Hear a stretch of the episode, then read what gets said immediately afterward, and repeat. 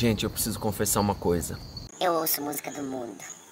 Eu vou falar o meu parecer sobre isso. Bom, gente, a gente sabe que a maioria das pessoas que mandam mensagem perguntando o que a gente acha sobre ouvir música secular ou sobre tatuagem, na verdade estão buscando uma opinião de uma autoridade para poder fazer e depois mostrar lá para os seus líderes que, ó, Déio falou, entendeu?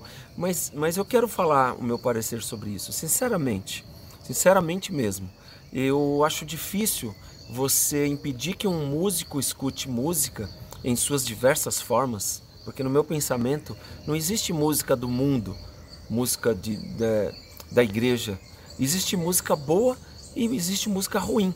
O que eu entendo por música ruim? Uma música de má qualidade ou até uma música de boa qualidade que tem uma letra ruim, que tire você do foco, que no nosso caso é o evangelho. Qualquer música, por melhor que seja, que trouxer uma mensagem é, negativa, para mim é música ruim. Esse é o meu pensamento. Eu me permito ouvir certos tipos de música. Por exemplo, nós temos aí o worship que tecnicamente ou musicalmente é baseado, tem suas raízes na música pop. Ou você acha que o, o irmão James da igreja é, X americana ou australiana inventou o shimmer?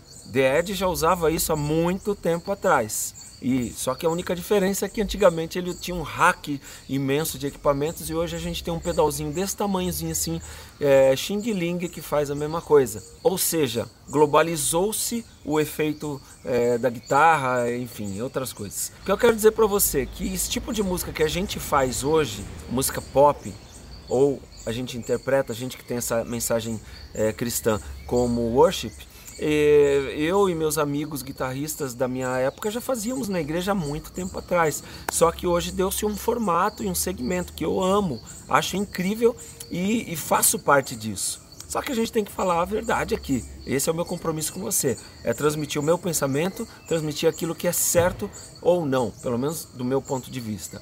Eu acho difícil você tirar um músico do seu contexto de vida. Qual que é o contexto de vida de um músico? É música. Agora, para você que não gosta, e a gente tem que respeitar isso, para você que é líder e não gosta, acha errado que o um músico ouça esse tipo de música, ou música secular, ou música romântica, ou seja, música que não fale de Deus, fica muito difícil você proibir. Porque a nossa mente, ela não trabalha com o não. É só você ver uma criança. Uma criança, ela não tem essa consciência ainda de fazer a conta para ver, é, analisar as consequências. Então, quando você fala não brinque ali, a criança entende como brinque ali, porque é legal. Eu estou falando para você não ir porque é muito legal. Então a criança vai e brinca. Fica mais fácil você dizer para a criança: brinque aqui. A criança vai entender que é para brincar ali, do que dizer não brinque ali. A nossa mente não se relaciona muito bem. O que, que eu quero dizer com isso? Eu tenho uma proposta para te fazer. Fica muito mais fácil você incentivar o lado positivo da música cristã do que você ficar depreciando e proibindo o lado da música do mundo. Agora, para resumir esse vídeo aqui, você vai entender onde eu quero chegar. Eu não sou contra ouvir música secular mas eu não ouço música secular. Por quê? Por causa do meu contexto de vida. Tudo que eu sou, tudo que eu faço, tudo que eu pesquiso está associado com a música cristã, está associado com Jesus. E fica difícil você ter uma intimidade com Jesus e ao mesmo tempo compactuar com outro tipo de música ninguém precisa me proibir. É uma questão de escolha, uma questão de uma curiosidade ou uma necessidade ou mesmo vontade que é natural dentro de mim. Na mesma medida que eu me aproximo da música cristã, que eu estou ouvindo músicas do, do, do Alessandro, do Morada, da Betel, minhas mesmo, do Renascer Praise, é, do Rio Song, que eu adoro, é, e eu deixo de ouvir, porque você não consegue fazer duas coisas ao mesmo tempo. Se você incentivar no músico não só o tocar pelo tocar, mas o, a intimidade com Deus e esse sentimento gostoso que é a presença de Deus na hora do tocar, a vontade desse músico de experimentar isso vai ser tão grande que ele vai chegar por si só à conclusão de que não vale a pena ficar ouvindo músicas que não têm a ver.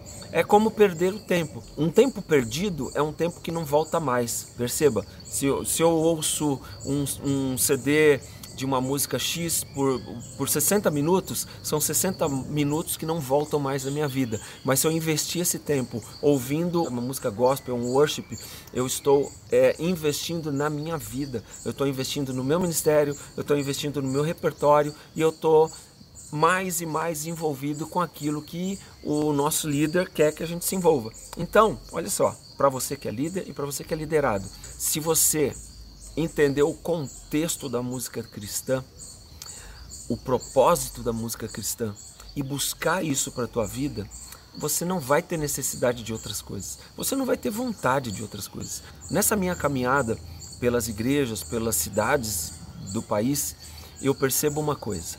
Os caras que me levam para cantar, geralmente eles estão tão inseridos num cenário, muitos deles estão convivendo muito com o worship e com o mover, né, o, o profético e tudo mais. E esses caras, eles têm um jeito de falar, um jeito de agir, um jeito de se relacionar com a galera. Então, se você se envolver com o contexto da música cristã, a outra música já não vai fazer tanto sentido para você, porque não é isso que você busca. Você busca Deus, você busca é, intimidade, você busca plenitude. Bom, acho que deu para me entender, não é? A gente precisa alimentar o sim daquilo que é essencial para a nossa vida, ao invés de ficar buscando as coisas ruins e negativas que a gente tem que deixar de fazer.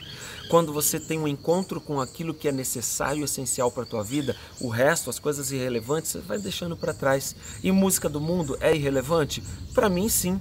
E eu estou sendo muito sincero, não foi não sou contra, mas hoje eu entendo que a música secular é totalmente irrelevante para mim. Eu não perco meu tempo, a não ser que eu queira analisar, que nem o, o, quando eu vou na casa do meu amigo, Cubatão, que é engenheiro, mixa as minhas coisas todas, e a gente fica fazendo um laboratório, a gente está ouvindo mixagens. Aí eu volto para nossa música. E eu percebo que muitas das nuances que os caras estão encontrando para fazer as mixagens das nossas músicas são encontradas lá fora. Eu entendo que os professores de mixagem e de engenharia desses caras são os caras que fazem todo mundo. Então, não tem problema. O problema é você se deixar levar. Quando aquilo se torna um Deus na tua vida ou um ídolo, aí você encontrou um problema. Eu tenho gente que eu conheço que fala assim: eu não consigo ouvir música cristã. Eu falo, por quê? Ah, não sei simplesmente por não ouvir, ou por preconceito, ou por rótulo, porque não quer dar o braço a torcer, porque tem brasileiro que está fazendo coisa tão boa quanto a gringa, ou, ou melhor ainda que a, que a do mundo, que é a secular. Então, é uma questão de cada um. Eu tenho o meu jeito de pensar, estou vivendo muito bem assim, graças a Deus estou me encontrando nesse cenário que eu sempre busquei na minha vida e hoje graças a Deus, me sinto mais maduro para poder fazer um vídeo como esse aqui para você. Entendo o que eu estou falando. E eu quero realmente saber a tua opinião sobre este assunto, porque é um assunto que eu acho de extrema relevância para gente cristão que faz música de adoração, tá certo? Deixa o teu comentário, é, deixa o, o joinha se você gostou. Se fez sentido para você, cita também aí o teu amigo para ele poder assistir esse vídeo, tá certo? Deus abençoe você e até o próximo. Tchau.